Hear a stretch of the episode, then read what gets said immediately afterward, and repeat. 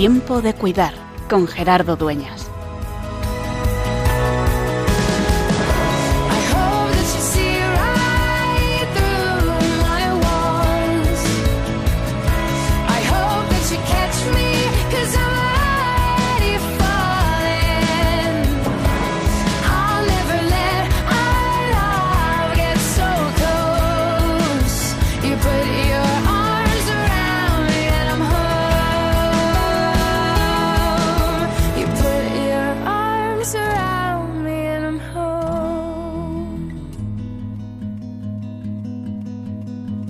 Cuantos nos dedicamos a esto de el cuidar, de la pastoral de la salud, de acompañar a quien sufre a consecuencia de la enfermedad, en los encuentros que tenemos con los voluntarios, con los miembros de los equipos de pastoral de la salud, de las parroquias, de los hospitales, de las residencias, hay una preocupación que siempre está a veces más presente, otras veces más latente, pero que siempre está ahí y es ¿y mañana qué? Y ahora cuando estos que estamos llevando la iniciativa tengamos que dar, por motivos de edad, de cansancio, un paso al lado, ¿quién nos va a sustituir? ¿Cuál va a ser el futuro? Y lo hacemos porque creemos que esto es algo bueno y que podemos hacer mucho bien. Pero lo hacemos sobre todo porque creemos que este es el camino del Evangelio, porque Jesús, en el Evangelio, una de sus prioridades es cuidar, acompañar y sostener a quien sufre a consecuencia de la enfermedad, del duelo, de la soledad. En el fondo, de eso es eso de salvar que decimos, que se concreta en el cuidar. ¿Quién nos va a sustituir? ¿Quién nos puede apoyar? ¿Quién va a venir después? Hoy queremos dedicar este tiempo de cuidar a reflexionar sobre ello, a pensar en nuestros jóvenes, en nuestros niños, en nuestros adolescentes y a preguntarnos cómo son hoy, cómo podemos acompañarles, cuáles son sus sueños y cómo y cuándo podremos pasarles el testigo para que ellos descubran que la vida es siempre tiempo de cuidar.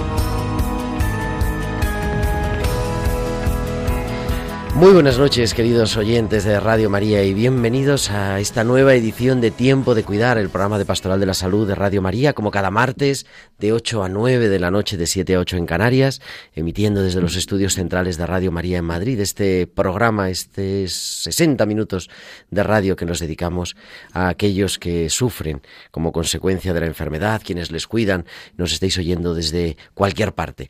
En un equipo tenemos nuestro equipo habitual, el control central estaba Rocío García, pero al otro lado del cristal, haciendo que esto suene tan estupendamente bien, está nuestra querida Tamara Lack. Tamara, muy buenas noches. Muy buenas noches, Gerardo. Y qué gusto tenerte aquí. En un programa en el que vamos a tener, pues esto que decíamos, cuál va a ser el futuro de la pastoral de la salud, pero no a nivel de temas, no a nivel de mm, campañas, sino a nivel de personas. ¿Quiénes van a tomar dentro de unos años el relevo de los que estamos aquí? Por eso, como es un tema que nos preocupa, como es un tema que muchas veces lo hemos hablado, pues queremos hablar de cómo son nuestros niños, cómo son nuestros jóvenes, nuestros adolescentes hoy en día y por eso vamos a reflexionar pues con una amiga de este programa que ya estuvo hace un tiempo aquí y que dentro de un ratito vamos a, hablar con ella y que ha consagrado su vida a eso, al acompañamiento, a la educación de los chicos, de los jóvenes, y luego os la presento dentro de un rato. Queremos, como siempre, que nos escuchéis, pero también que os pongáis en contacto con nosotros. Nos podéis enviar vuestros comentarios a nuestro correo electrónico tiempo de cuidar arroba y en las redes sociales. En Facebook somos Radio María España y en Twitter arroba Radio María Spain. Y podéis publicar siempre vuestros comentarios, que los leemos con mucho gusto y los retuiteamos con el hashtag almohadilla tiempo de cuidar. Pues ya tenemos casi todo preparado para este tiempo de cuidar eh, dedicado a la educación, dedicado a los jóvenes. Comenzamos.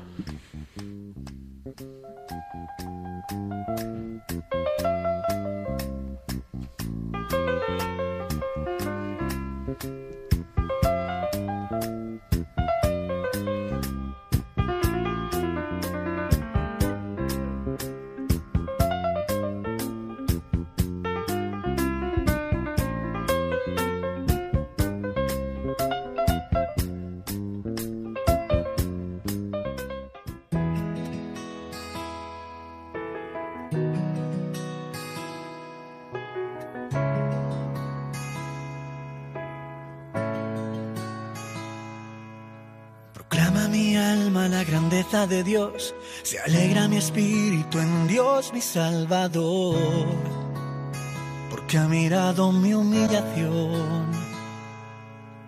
Desde ahora me felicitarán todas las generaciones, porque el Señor ha hecho obras grandes por mí. Su nombre es santo y su misericordia llega a sus fieles de generación en generación. Proclama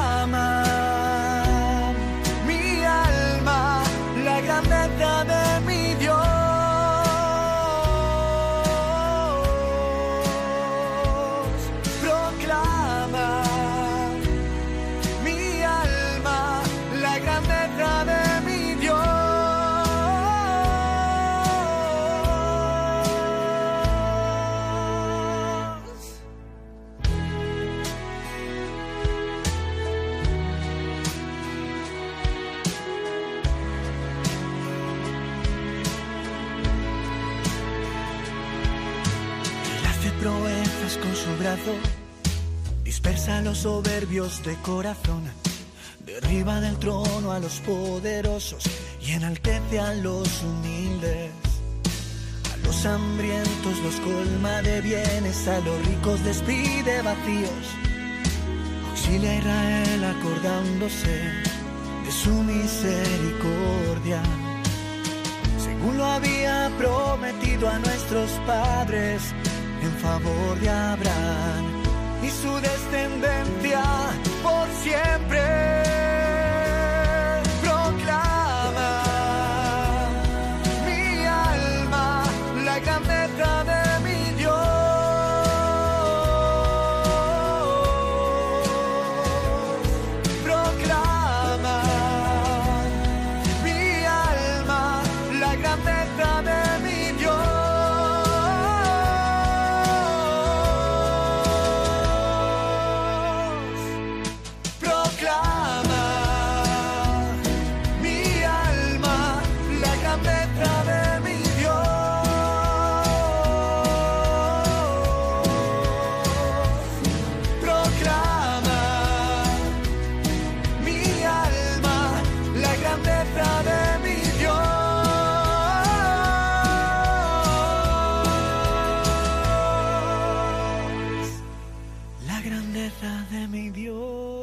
Es el Magnificat, el cántico de María que rezamos cada tarde, que hemos rezado hace un rato y que lo traemos en la versión de La Voz del Desierto, un grupo bien interesante. Os invito a que podáis escuchar sus canciones, un grupo de Alcalá de Henares y que nos trae este Magnificat precioso, porque de eso vamos a hablar. Hace un tiempo, el 7 de enero del 2020, teníamos un programa en el que hablamos de ese proyecto magnífica de ese proyecto de acompañar. Días antes, en diciembre, me parece que el 10 de diciembre del 2019, habíamos hablado también con el otro lado, ¿no? Con el lado del hospital, cómo iban chicos, jóvenes, a residencias, a personas. Y quedamos en hablar con una de las invitadas que estaba allí y que está aquí hoy en este estudio otra vez, Marisa Hernández San José. Muy buenas noches. Hola, buenas noches, Gerardo. ¿Le has cogido gusto a esto de Radio María? Bueno, pues mira, sí, es muy interesante. Marisa Hernández, le recordamos a nuestros oyentes, es la directora de secundaria del Colegio Santana y San Rafael de los Marianistas aquí en Madrid y estuvo eh, en el mes de enero pues hablándonos de ese, de ese programa que tienen en el colegio con los alumnos de bachillerato sobre todo de acompañar, ¿no? De programa que llamáis programa Magnificat, precisamente. Programa Magnificat, sí, es un programa que tenemos en primero de bachillerato, cuya esencia es el acompañamiento a nuestros alumnos para que ellos eh, sean capaces luego de, de, llevar a su vida este aprendizaje y también de acompañar ellos a las personas eh, que tienen necesidades. Y bueno, hablábamos, ahí está nuestro podcast, recordad, radiomariapodcast.es, hay tiempo de cuidar y vienen todos los programas. Pero quedamos en hablar así, un poco más distendidamente, en aquel programa con tantos, con tantas alumnas y con tantas cosas, pero bueno, muy interesante. Quedamos en hablar más distendido de qué es esto, del mundo de la educación, de por qué en, pues en este momento siempre la educación siempre ha sido un problema. ¿Tú recuerdas algún momento en el que la educación no haya sido problema? Pues la verdad que no. Llevo ya bastantes años y, y es verdad que siempre nos tenemos que enfrentar a, a, muchos problemas. No hay ningún día ni ningún mes que no tengamos problemas. Pero bueno, esa es la esencia y eso es lo bonito que tiene el reto diario de ir afrontando problemas. ¿Cuánto tiempo llevas de profe? Pues llevo 28 años de profesora pues ya casi toda una vida. Empezó siendo una niña una con, con siete años. No, no, es, es, una, es, una, broma. Pero 28 años es una vida. ¿Y por qué, por qué profesora? Pues mira, eh, yo siempre desde muy pequeñita eh, quise ser médico. Eh, mi vocación siempre fue el querer, el intentar ayudar a las personas, pero desde otro ámbito, desde el ámbito de, de la salud, eh, de la sanidad. Pero bueno, pues en aquella época cuando yo estudiaba había esas notas de corte tan exigentes y bueno, pues eh, quedé a muy pocas décimas y no pude conseguir mi sueño, que era ser, ser médico. O sea que también tenías sí. pastoral de la salud. Sí. De... ¿De alguna en, manera? Sí, sí, siempre en mi ADN ha estado el, el, bueno, pues el querer estar acompañando a la gente y ayudándoles en la medida de lo posible. Y a partir de ahí, pues eh, se reorganizó toda mi vida en, en, otra dirección y gracias a un profesor de la universidad que vio en mí un futuro, una futura buena profesora, pues empecé en, en mi querido colegio, Santana y San Rafael. Y de ahí pues ya llevo 28 años ayudando a, a mis niños, a mis chicos. Yo que también doy unas horas de, de clase, la verdad que pues es una vocación bonita y que se va descubriendo y, y encuentro que muchos profes, hay, hay gente que tiene una vocación docente clara desde niños y tal, ¿no? Pero hay mucha gente que llega al mundo de la educación un poco de casualidad, por, por circunstancias de la vida, por circunstancias de trabajo, por lo que sea, pero que muchos de esos después se apasionan y descubren que esa es su auténtica vocación, ¿no? Aquello a lo que estaban llamados para, no sé, lo que, lo que estaban hechos para lo que Dios les había creado de alguna forma. Pues yo así lo he vivido desde el primer momento que puse mis pies en Santa Ana y San Rafael. Eh, ha sido una vida fantástica, maravillosa, dedicada a cuidar de, jóvenes, a, a, guiarles, a acompañarles y a intentar ofrecerles, mmm, bueno, pues un, un futuro, una, una, oportunidad en la vida eh, para conseguir aquellas cosas que a veces es difícil eh, que consigan. La educación, yo tenía un profesor que decía, la, educa la cultura, él decía, la cultura es liberación, en realidad, lo que nos permite, pues que no nos engañen, y así ha sido a lo largo de la historia, y yo creo que así sigue siendo. No estamos mejor, en algunas cosas estamos mejor que hace muchos siglos, ¿no? pero en otras cosas pues poco más o menos igual. Quizá desde toda la vida, ¿no? A los chicos les falta leer, eh, falta interesarse por otras cosas ahora mismo que no sean las pantallas, mm, faltan ese, pues no sé, como ese querer eh, aprender siempre.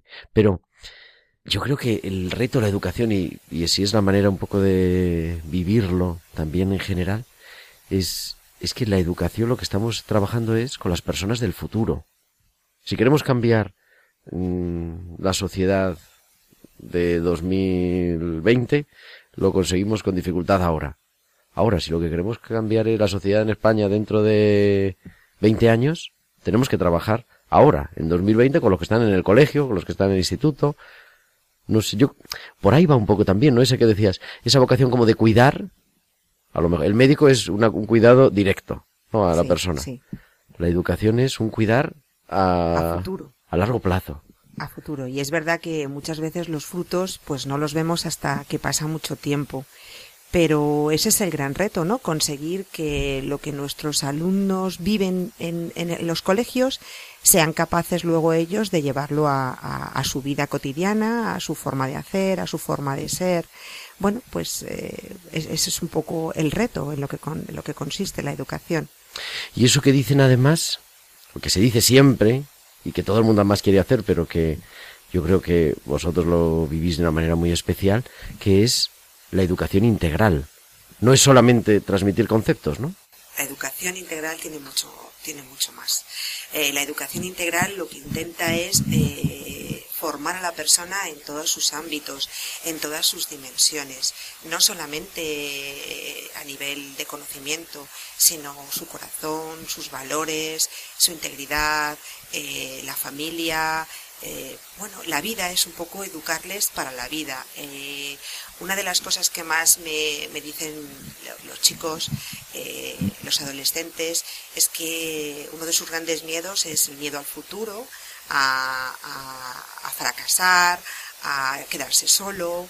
entonces, nosotros lo que tenemos que intentar es que estos chicos eh, tengan las herramientas, los andamiajes eh, suficientes para una vez que salgan del colegio, pues puedan desarrollarse en la vida de una manera feliz, de una manera segura, con valores. Para hacer una vida, eso, autónoma. Una vida autónoma, una vida, bueno, pues eh, independiente, con su criterio, con su forma de ver las cosas. Pues estamos hablando con Marisa Arnaz y vamos a escuchar porque tenemos una música preciosa que nos ha mandado además Eva Caro y me parece que vamos a poner Tierra de Joel López, que es un artista español procedente además de Galicia que merece mucho la pena escuchar. Es Tierra.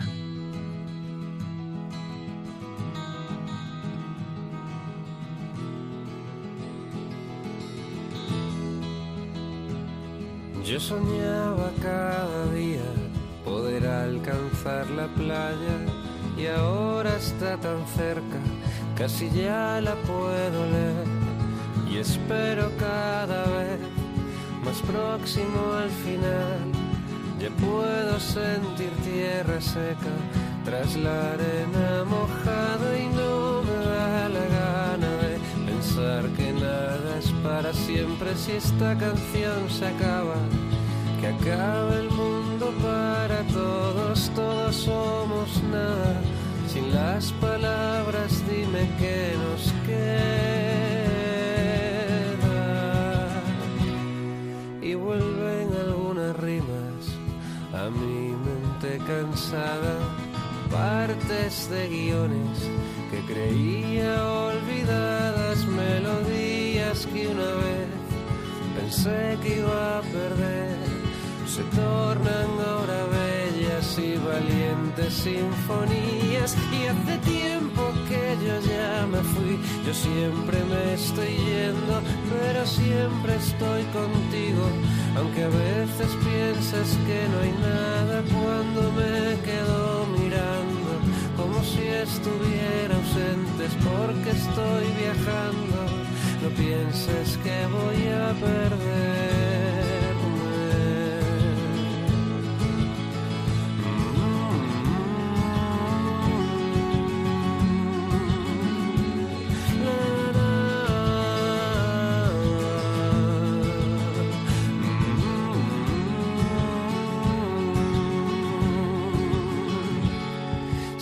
sé que el mundo seguirá girando cuando ya no quede nada y nosotros vaguemos por la historia como simples hombres solitarios, reyes que perdieron todo, todo lo que tanto amaban por quererlo demasiado y lo intento cada día ser todo lo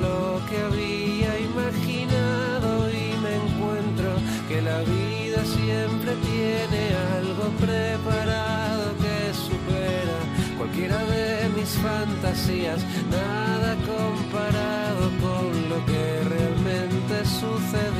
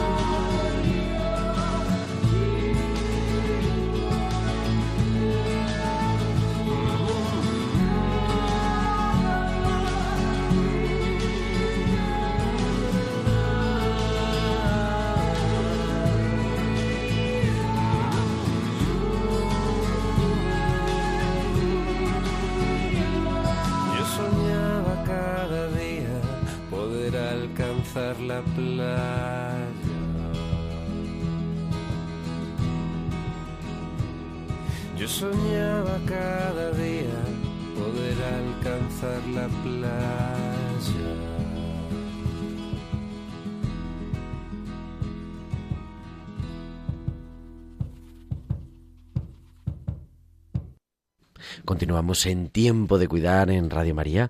Soy Gerardo Dueñas y estamos hablando de este mundo apasionante que es el mundo de la educación, que parece que no es un mundo relacionado con la pastoral de la salud, pero yo siempre lo he vivido, por lo menos en mi experiencia, porque yo siempre he compatibilizado estas dos tareas, el mundo de la salud, de la capellanía del hospital y el mundo de la enseñanza. Y yo creo que con presiones de ambos lados para dedicarse nada más a uno, creo que a mí siempre me ha resultado, y es una cosa ya personal, eh, que se complementan bastante bien. Porque, no sé qué te parece, estamos hablando con Marisa Hernández, que es la directora del Colegio Santana y San Rafael. No sé qué te parece, pero yo siempre digo, a mí los chicos, los adolescentes que nos dan quebraderos de cabeza, disgustos, trabajo y muchas cosas, pero a mí me dan vida y me ayudan a poner los pies en el suelo. Hombre, eso es evidente. Cada día aprendemos cosas maravillosas de ellos y lo que tenemos que aprender es a escucharles porque tienen cosas muy interesantes que contarnos. Si fuéramos capaces de escuchar más, pues seríamos también capaces de, de, de poder ayudarles más. Nosotros, yo a veces cuando doy charlas de, pues eso, de la pastoral de la salud, ¿cómo van a ser los jóvenes y la pastoral de la salud?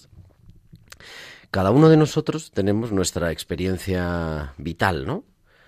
Y a mí me dijeron, y ahora un paréntesis, me dijo una vez un alumno de primero de la ESO, no me acuerdo qué alumno era, pero sí me acuerdo hasta en qué sitio era, en qué clase era. Cuando les puse no sé qué, me dijeron, bueno, Gerardo, es que tú no eres el futuro. Dice, como mucho eres el presente, como mucho eres el presente. Pero digo, vale, cada uno de nosotros proyectamos nuestra realidad de como nosotros la hemos vivido. Pero lo cierto es, los jóvenes de hoy en día no son ideales, pero nunca han sido ideales, ni nosotros tampoco hemos sido ideales, ni nuestros bisabuelos cuando eran jóvenes tampoco eran ideales, eran los jóvenes de su tiempo. Sin embargo, con ellos son los que tenemos que trabajar, tenemos que trabajar con la realidad que tenemos. ¿Tú cómo definirías, cómo a lo largo de estos años supongo que has ido viendo que cambia la manera de ser de, de los chicos, ¿no? Pero hoy, ¿cuáles son los rasgos que más les definirían? Pues mira, yo una de las cosas que he aprendido eh, de trabajar con ellos durante tantos años es que no son tan diferentes a como éramos nosotros. Al final, eh, los grandes problemas de su vida o las grandes preguntas o las grandes inquietudes son las mismas que, que teníamos nosotros, no cambian mm, mucho. Ellos yo cuando trabajo con ellos y hablo con ellos, eh, pues siempre expresan eh, sus principales miedos y son muy parecidos a los que yo tenía cuando era adolescente. Uh -huh. Pues uno de sus principales miedos es el miedo a quedarse solo eh, a, no tener una familia que, que, les pueda querer, sustentar otro de sus grandes miedos es el miedo al fracaso, a no cumplir con las expectativas que se tienen de ellos. Eso les agobia mucho, ¿no? Porque yo creo que les exigimos eh, mucho ahora en una sociedad que la verdad es que es muy difícil saber qué es lo que va a ocurrir. Y ese miedo eh, eh, lo tienen muy presente. La soledad es otro de sus, de sus grandes, de sus grandes miedos. Entonces, y además presente, ¿no? En una sociedad hiperconectada, aparentemente hiperconectada, vamos, aparentemente no, realmente hiperconectada con el móvil, con las redes sociales, pero sin embargo mucha soledad. Tienen mucho miedo a estar solos, mucho miedo, y también mucho miedo a perder, a la muerte de, un ser querido. Son las cosas que, que más expresan y que no saben, claro, a esa edad eh, cómo, cómo, cómo manejar. Claro, claro, es que hay y son los miedos de toda la vida. De toda la vida, de toda la vida. Que es el miedo al futuro. Hmm. Por un lado, muchas ganas de comerse el futuro, podríamos decir, pero por otro lado decir, ¿y cómo lo hacemos? ¿Y cómo nos enfrentamos a una sociedad, a una familia, a una iglesia también que nos pide que hagamos algo que nos dice que somos el futuro y, yo. Eh, ahí es verdad, además, que ellos se encuentran más solos. Eh, las familias ahora mismo están, bueno, ocupadas en tantas cosas que es verdad que sí que se encuentran más solos muchas veces y eh, los amigos ocupan el lugar que, que debería de ocupar la familia. Entonces ellos lo expresan, o sea, si tú les preguntas cómo se visualizan en un futuro, qué les gustaría mm, para su futuro, siempre la mayoría, en la mayoría de los casos siempre dicen tener una familia, eh, estar acompañado, eh, es uno de los grandes valores yo creo que tienen los jóvenes, aunque parece que, se está perdiendo ese valor, como es la familia. Quizá yo, por lo que vamos viendo, ¿no? De los jóvenes que tenemos en los colegios, mm, uno de los retos es acompañar esa variedad de realidades familiares que siempre ha habido, quizá hoy más, o de esa soledad en el hogar. Y por eso, hace un ratito hablábamos, ¿no? De eso de la educación integral. A mí se me hace muy interesante este proyecto REM, que está llamando los colegios de los marianistas, que son un montón de colegios a lo largo de España y que se han hecho en otras congregaciones religiosas, han hecho otras cosas parecidas, pero en concreto hablamos contigo, hablamos de este proyecto REM, que es un renovar, una renovación en ese sentido de la educación integral, mm, teniendo en cuenta las diferentes dimensiones de la persona. Decíamos, evidentemente, no es solo transmitir conocimientos, no es solo educación intelectual, pero tampoco es solamente educación moral en el sentido de comportamiento, sino de ir a la base, al fondo, a los a la raíz, ¿no? Sí, a, la esencia de la persona, a sacar o intentar sacar lo mejor que cada uno tiene, cada uno en función de sus capacidades, de sus potenciales, de sus dimensiones y trabajar de, desde ahí. ¿Y cómo es este proyecto? ¿En qué consiste así grandes eh, líneas? Es apasionante. No te puedo decir mucho más, pero es apasionante porque es un trabajo de, tiempo y la verdad es que es un proyecto maravilloso que nos está haciendo disfrutar eh, un montón. Que en el fondo se trata eso de considerar al alumno bueno, o al, alumno que queremos sacar. Eh, sí, pensar qué tipo de alumno queremos eh, para, para, nuestro futuro, para que, que, sea un ciudadano de, de, la nueva sociedad que nos va a tocar vivir. Y educarle pues en, en todos los ámbitos de, de su persona para que luego sea capaz de transferir todos estos aprendizajes a su vida futura, a la sociedad futura. ¿Y el alumno con problemas? Pues el alumno con problemas es el... Digo, es otro, otro apartado. Es el gran alumno. el, gran alumno. Ese es el principal alumno. ¿Qué tipos de problemas hay? Pues mira, de todo tipo. La verdad es que ya llevamos bastantes años que en las aulas nos encontramos con alumnos con todo tipo de dificultades, desde dificultades, eh, bueno, pues eh, intelectuales, dificultades, mmm, ¿qué voy a decirte?, de salud, económicas, eh, de familiares, familias desestructuradas, pues un poco de todo tipo. La verdad es que hay un abanico de, situaciones eh, muy compleja y, y, muy difícil de llegar a todos, a todos ellos. Sí, porque además, por un lado, cada vez, aunque decimos la educación personalizada, pero por un lado, por circunstancias económicas y de pues bueno de la sociedad de los conciertos también de las comunidades autónomas por lo menos en Madrid lo que hablamos no los alumnos cada vez son mayor el número que hay en las aulas pero por otro lado cada uno necesita una educación más personalizada con multiproblemas en realidad para los que siempre decimos no estamos preparados pero bueno es que hay que nos preparamos en directo, en realidad, ¿no? Según van llegando. Vamos a ver, es que es nuestra obligación estar preparados para atenderlos. La esencia es la, educación individualizada y eso exige mucho esfuerzo y mucho trabajo y también muchos medios, ¿no? Pero eh, no podemos dejar eh, a ningún alumno fuera de, de nuestro.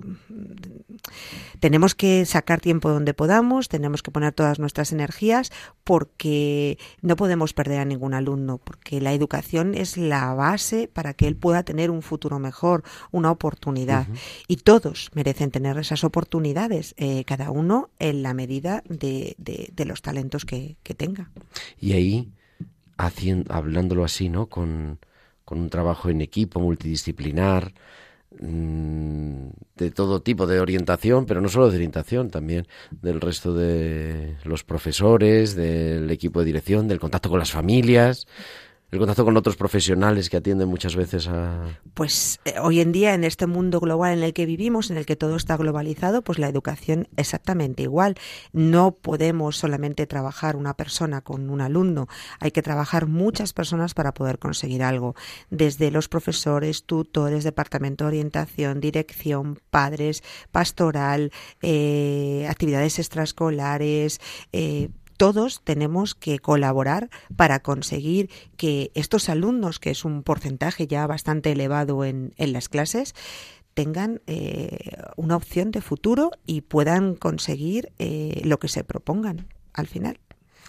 Antes de empezar el programa, con el micrófono cerrado hablábamos, me contaba Marisa de una alumna, ¿no? Que llegó con muchos problemas y que le han dado hace unos tiempo un premio reconociendo.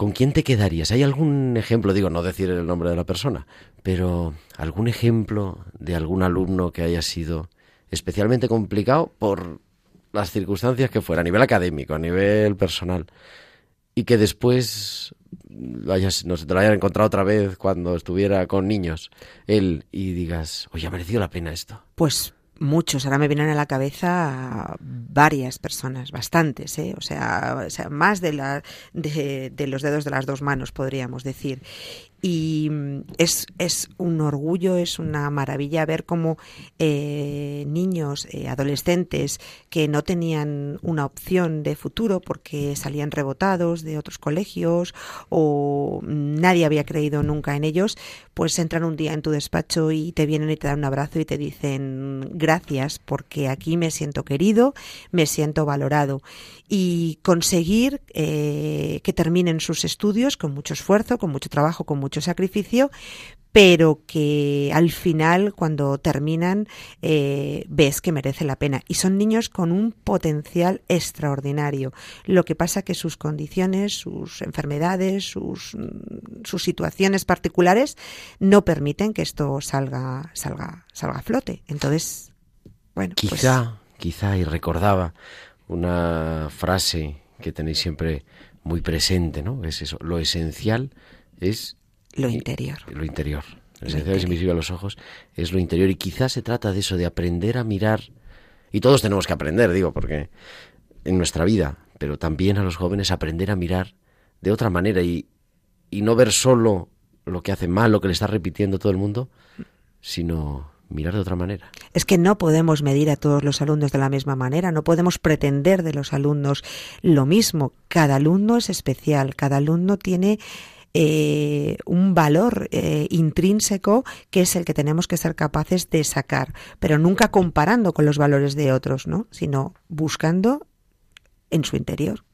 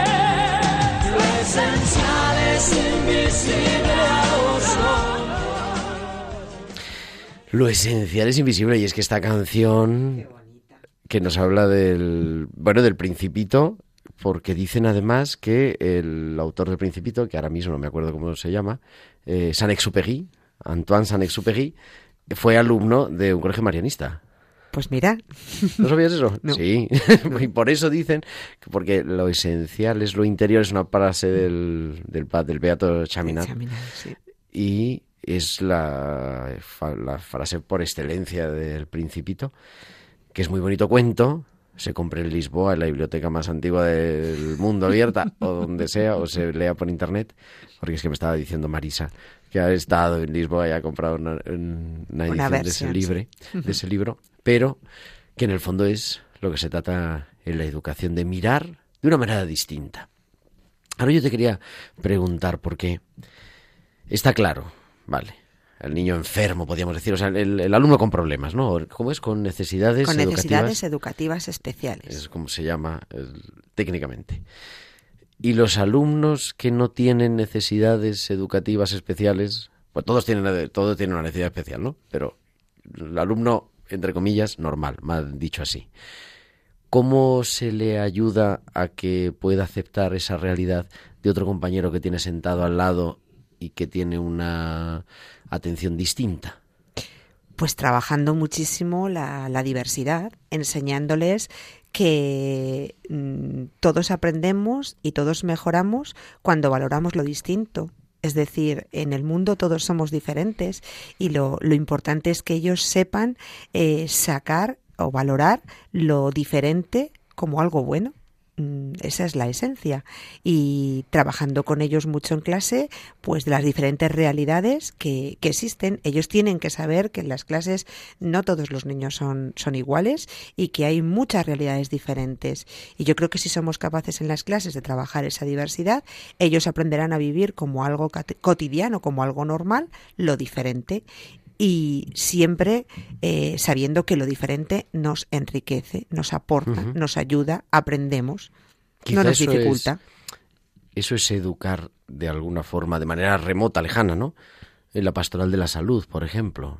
El ser capaz de darte cuenta que otro tiene unas necesidades distintas y que tú le puedes también ayudar, ¿no? Sí, ser capaz de ponerte en la piel del otro, ponerte los zapatos del otro y ver cómo entre los dos eh, pueden mejorar, porque eh, estas personas que tienen eh, necesidades educativas especiales tienen muchas cosas que aportarnos al resto. Tienen otra mirada, tienen otra forma de ver las cosas y a los que no tienen estas dificultades también les ayudan a, a entender eh, las cosas de otra manera, ¿no? Con otra mirada, que es muy importante.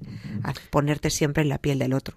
Quizá eso que se habla de esas técnicas que hay, ¿no? De, trabajo entre los alumnos, el mini profe, ¿no? el mini profe, el trabajo cooperativo, el trabajo por proyectos, eso ayuda mucho a que los alumnos estén en contacto, eh, estén eh, todo el día interactuando y, aprendan unos de otros mucho más que el estar eh, pues en una clase eh, atendiendo de manera individualizada donde no hay interacción.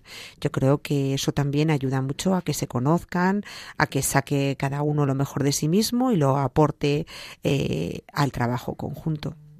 Y eso, y luego va enriqueciendo verdaderamente yo, mm, mi corta experiencia, ¿no? Veo que, que es verdad que el alumno que ayuda al que necesita ayuda, en esa parte, a lo mejor a lo mejor después a la hora de hacer otra actividad es al revés, se invierten los a lo mejor papeles. en creatividad tiene que ayudarle otra persona, sí, por ejemplo. pero que lo hacen con, con responsabilidad y, y de buena gana en general. Yo, yo creo que sí, yo estoy convencida de ello, la verdad. Yo creo que sí. A lo mejor también es eso de dar responsabilidad. Yo muchas veces he, he dicho, ¿no? Y en el ámbito, llevando al ámbito de la pastoral de la salud, un poco por... Estamos hablando de eso en el fondo, pero, pero por llevarlo ahí.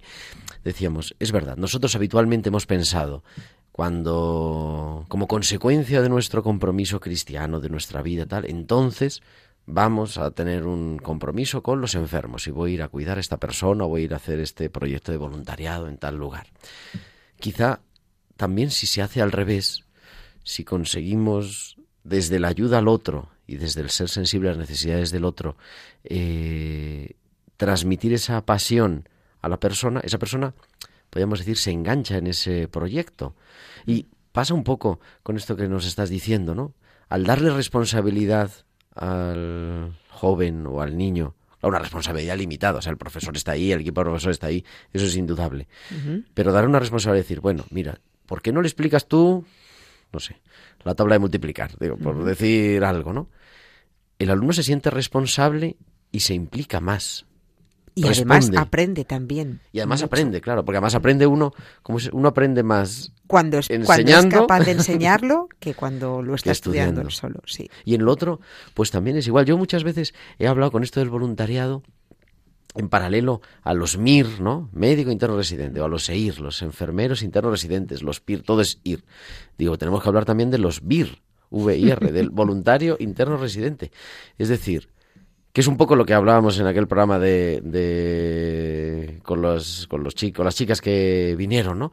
Y es vamos a acompañarles a que hagan su proyecto de voluntariado. Evidentemente, ni tienen la formación ni la experiencia, pero si lo van haciendo con una persona que les va Guiando. guiando y que va dando sentido además a esa experiencia, entonces de verdad les merece la pena hacerlo. Hombre, por supuesto, claro que sí. Y, y van creciendo también, ¿no? Yo siempre les digo a los chicos que, que los resultados, bueno, los, las mejoras que se producen en, un, en una clase con, con los chicos son fruto de todos. Eh, cuando estamos hablando de este trabajo cooperativo, estamos hablando de este acompañamiento, pues ellos se sienten también partícipes de la mejoría de sus compañeros y se producen, vamos, eh, cosas maravillosas, ¿eh? ¿Te quedas un ratito más con nosotros, Marisa, para acabar el programa? Muy bien, muy bien.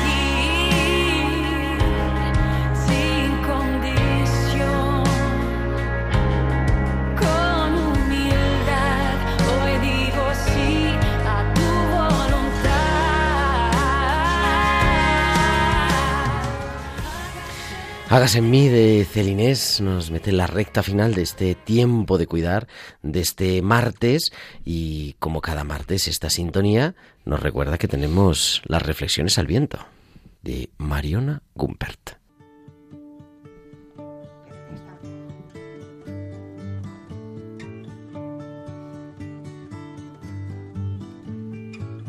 I listen to the wind, to the wind of my soul. Where I'll end up, well, I think only God really knows. I've sat upon the setting sun, but never, never, never, never. I never wanted war Pues este The Wind de Cat Stevens nos trae a Mariona Gumper. Mariona, muy buenas noches. Buenas noches, Gerardo. ¿Qué tal? ¿Cómo estás? Aquí estamos, al pie del cañón. Bueno, hoy quería hablarte de, una cosa muy a veces difícil de entender, pero que es muy necesaria como, como católicos que la, que la entendamos, y es sobre el tema de juzgar a los demás. A ver, normalmente la gente dice, es que no tienes que tener prejuicios. Y si es cierto, eh, Jesús nos dice, no juzguéis y no seréis juzgados. Pero hay que entender por qué los tenemos. Los prejuicios son normales, es una herramienta de, de supervivencia. Vivimos a, base de, de recordar las experiencias que hemos tenido en el pasado y sobre ellas eh, aprendemos a, a, cómo comportarnos en el futuro. Son completamente normales y no tenemos que, que, sentirnos mal si los tenemos. Lo que es importante es aprender a darnos cuenta de en qué situaciones los tenemos y si estamos abusando de ellos. Yo en, en el último año me he dado cuenta de que prejuzgo de más. Es decir, una cosa es eh, por, a primera vista saber si una persona va a pensar como tú o si piensas que puedes fiarte o no de ellas y para la vida práctica eso es útil pero creo que vamos normalmente mucho más allá de esto y, tendemos mucho a, juzgar a, al, que tenemos enfrente y a pensar que nosotros lo haríamos mejor en su lugar o que somos mejores personas o mil cosas. Y nos olvidamos de que detrás de una persona hay miles de circunstancias que la pueden haber condicionado y nos olvidamos sobre todo de que la persona que tenemos enfrente es hijo de Dios y que Dios está deseando con mucha intensidad atraerlo hacia sí. Entonces mm, es buen ejercicio siempre recordar esto, olvidarnos de los prejuicios en, en este sentido y cuando veamos que, que, estamos siendo atacados por ellos, porque es muy normal tenerlos, lo que tenemos que hacer es eh, utilizar esta herramienta que nos da nuestra naturaleza animal, por así decirlo, para primero darse cuenta y no juzgar de primeras al otro. Y también para usarla entre comillas contra uno mismo y decir, bueno, a ver, estás tú aquí juzgando cuando sabes que tú mismo no eres ningún angelito, que has hecho mil cosas que no estaban nada bien. Entonces acuérdate que tú has sido perdonado, que tienes que perdonar y que además no sabes cómo habrías actuado tú si estuvieras y en, las, en las mismas circunstancias del otro y hubieras vivido lo mismo que hubiera vivido el otro. Después aprovechar para hacer examen de conciencia, para dar gracias por porque Dios y los que te quieren te han perdonado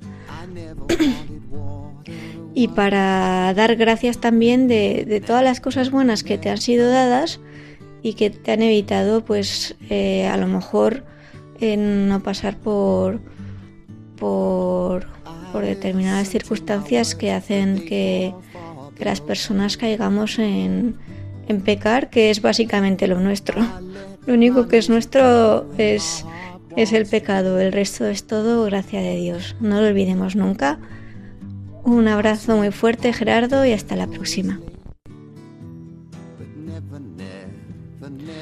Es Mariana Gumper, que escucharemos la próxima semana con sus reflexiones al viento.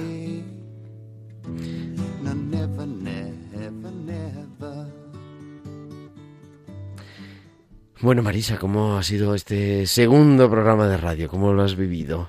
Pues maravillosamente, me encanta. He disfrutado mucho charlando contigo. ¿Con qué te quedas de tu vida de profe? ¿Qué es lo que te ha aportado a ti personalmente? Pues eh, un aprendizaje diario. Mm, escuchar, saber escuchar, eh, ponerte en el lugar de, de- de los chicos y, y ayudarles. Es que es, bueno, y me aporta ser feliz todos los días, porque yo me levanto todos los días muy temprano, pero feliz de ir a trabajar. Eh, cada día es un regalo. Eh, no sé con lo que me voy a encontrar, pero, pero felicidad en mi trabajo, eh, gracias a, a- a mis chicos, bueno, y, y a mis profesores, claro. Es verdad, hay que vivir la incertidumbre. La educación es el mundo de la incertidumbre también. Ningún día Nunca es sabes qué va a pasar. Nunca, nunca sabes qué va a pasar. Desde que entras por el colegio hasta que te vas, eh, bueno, pues es mm, estar eh, a ver qué sucede, Incluso a veces fuera. incluso a veces, a veces fuera. que llaman de una persona que le ha pasado no sé qué, pero bueno. incluso a veces fuera, sí. Pero en general. Y, y con respecto a los alumnos, ¿qué crees que es lo que más se les queda? Eh, yo creo que ellos eh, lo que buscan y lo que más valoran es que les queramos, que les escuchemos y que les queramos.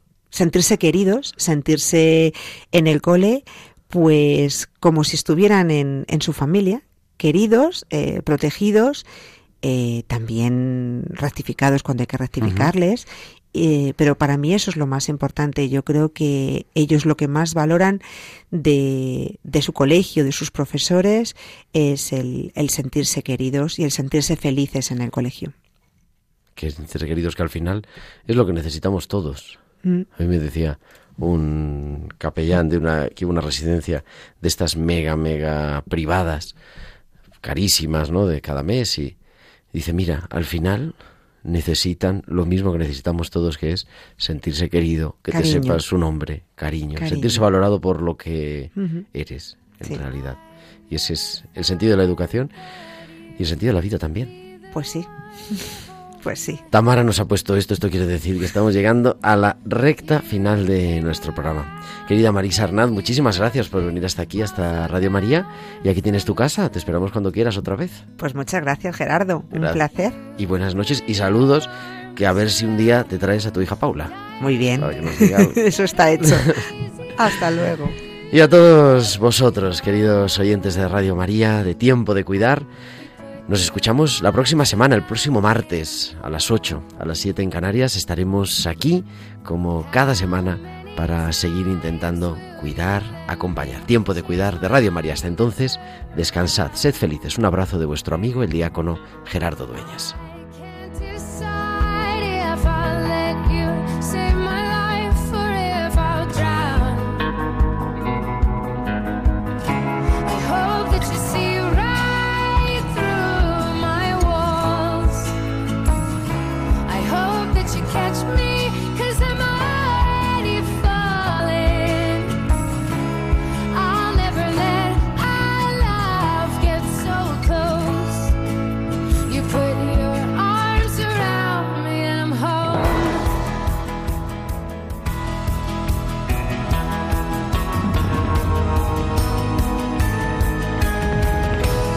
Tiempo de cuidar con Gerardo Dueñas.